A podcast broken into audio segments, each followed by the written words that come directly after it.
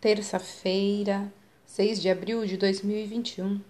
A leitura do texto bíblico está no livro de Hebreus, no capítulo 5, dos versículos 11 até o 14.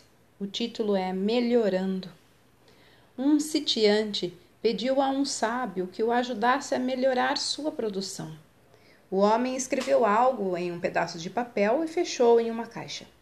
Entregou-a ao dono do sítio e disse: Durante um ano, leve essa caixa para todos os cantos da sua propriedade três vezes ao dia. No dia seguinte, o sitiante foi de manhã ao campo segurando a caixa. No caminho, encontrou dormindo o empregado que deveria estar trabalhando. Acordou-o e chamou sua atenção. Ao meio-dia, foi ao estábulo e encontrou o gado sujo e os cavalos sem alimentar. À noite, na cozinha, deu-se conta de que o cozinheiro estava desperdiçando mantimentos. A partir daí, percorria sua propriedade inteira todos os dias com sua caixa, encontrando uma série de problemas que precisavam ser corrigidos. Um ano depois, encontrou novamente o sábio e pediu-lhe: Deixe essa caixa comigo por mais um ano. Meu sítio melhorou muito desde que estou com esse amuleto. O homem riu e abriu a caixa e disse: Pode ficar com ele.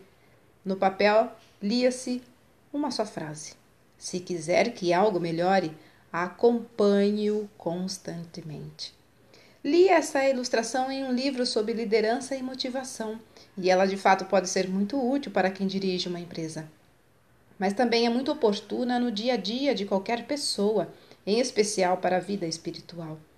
Esta também precisa ser constantemente vigiada para que só receba comida saudável e substanciosa. Não há crescimento espiritual quando nos limitamos a manter a Bíblia sobre a mesa ou a carregamos de um lado para outro sem nunca lê-la. Entrar em templos não nos torna mais santos. Recitar algumas frases inspiradoras ou palavras supostamente poderosas não fará diferença.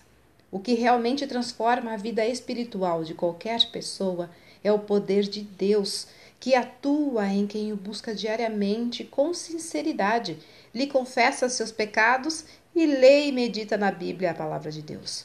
Olha, se quiser que sua vida espiritual se desenvolva, submeta-a constantemente à direção do Senhor Jesus.